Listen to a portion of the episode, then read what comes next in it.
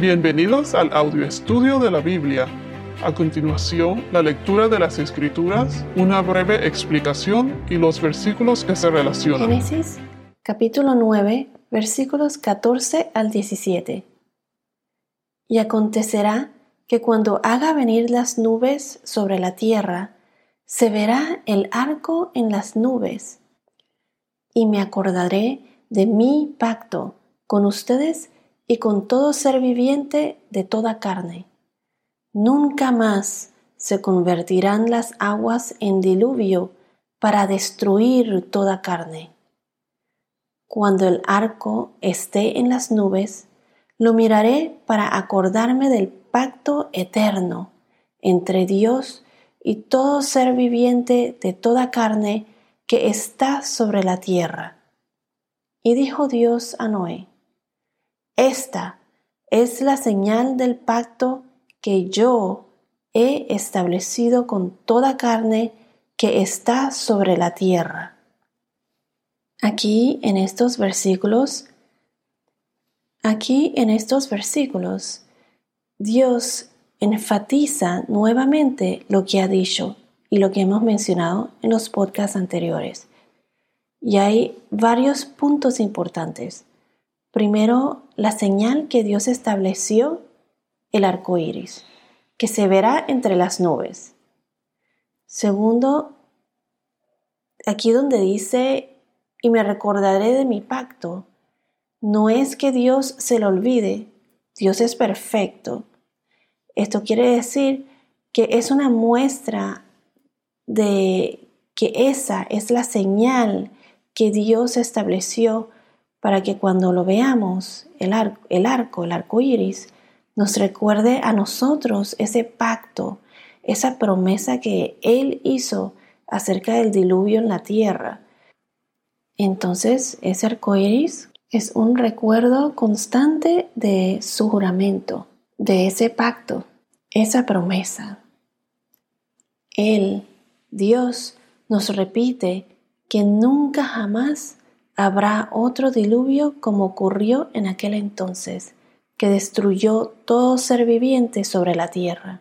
Tercero, el pacto es eterno, perpetuo, para siempre. Y por último, en el versículo 17, Dios vuelve a enfatizar que el arco, el arco iris, es la señal que Él estableció con todo ser viviente para recordarnos de esa promesa de no destruir la tierra por otro diluvio. En la Biblia, de acuerdo a la Biblia, Dios va a destruir la tierra, pero no por un diluvio, como lo hemos mencionado antes, sino por fuego. No por un diluvio, sino por fuego. Y el nuevo reino de Dios, la nueva Jerusalén, es la que Jesús está preparando para nosotros, los creyentes, los que tienen fe y obedecen al Señor. Algún día Jesús vendrá por nosotros y recuerden que Dios siempre cumple su promesa. Aquí donde dice en el versículo 15, y me acordaré de mi pacto con todo ser viviente, me acordaré. Si vamos a Levítico 26, capítulo 26, versículo 42. Levítico 26, 42. Este no fue el único pacto que Dios estableció y Él repite que se acordará aquí en Levítico. Entonces me acordaré de mi pacto con Jacob. Me acordaré también de mi pacto con Isaac y de mi pacto con Abraham, y me acordaré de la tierra. Ahora vayamos al versículo 45, ahí mismo en Levítico 26, versículo 45. Sino que por ellos me acordaré del pacto con sus antepasados, que yo saqué de la tierra de Egipto a la vista de las naciones, para ser su Dios yo soy el Señor. Ahora en Ezequiel capítulo 16, versículo 60. Si vamos a Ezequiel, capítulo 16, versículo 60, nos dice, Sin embargo, yo recordaré mi pacto contigo en los días de tu juventud y estableceré para ti un pacto eterno. Entonces, aquí no solo nos dice que Él recordará su pacto, sino que también establece que es eterno, infinito, para siempre. Ahora, si vamos a Deuteronomio capítulo 7, versículo 9, Deuteronomio 7, 9 nos dice así. Reconoce, pues, que el Señor tu Dios es Dios, el Dios fiel, que guarda su pacto y su misericordia hasta mil generaciones con aquellos que lo aman y guardan sus mandamientos. La palabra pacto aparece más de 300 veces en la Biblia. Berit, B-E-R-I-T, palabra hebrea, significa acuerdo. Acuerdo contractual entre Dios y una persona o entre seres humanos el cual implica una acción vinculante entre las partes. Un pacto entre hombres no es lo mismo que un pacto que Dios establece en las escrituras. En el caso de un pacto entre hombres, es que el pacto se mantiene hasta que una de las partes lo quebrante o lo rompa. En cambio, un pacto establecido por Dios en el caso de Dios, Él, Dios, ha definido su pacto como una promesa garantizada. Una promesa garantizada con un juramento a manera de testamento. Es, es eterno.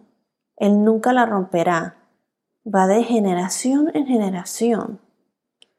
O sea que en el caso del hombre la promesa es válida hasta que una de las partes lo quiebre o lo rompa o rompa esa promesa, ese pacto.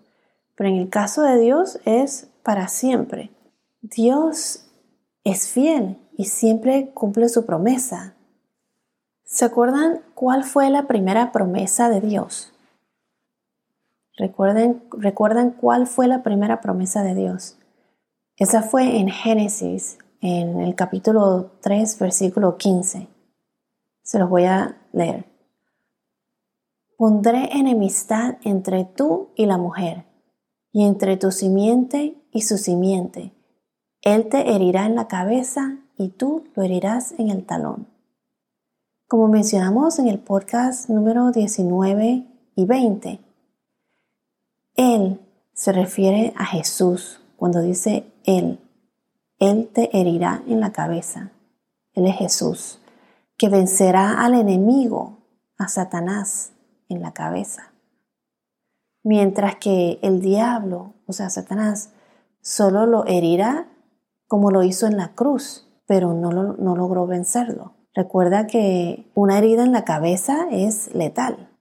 Jesús fue herido en la cruz, pero él venció al enemigo en la cruz. Esta es la victoria de Jesús sobre el enemigo.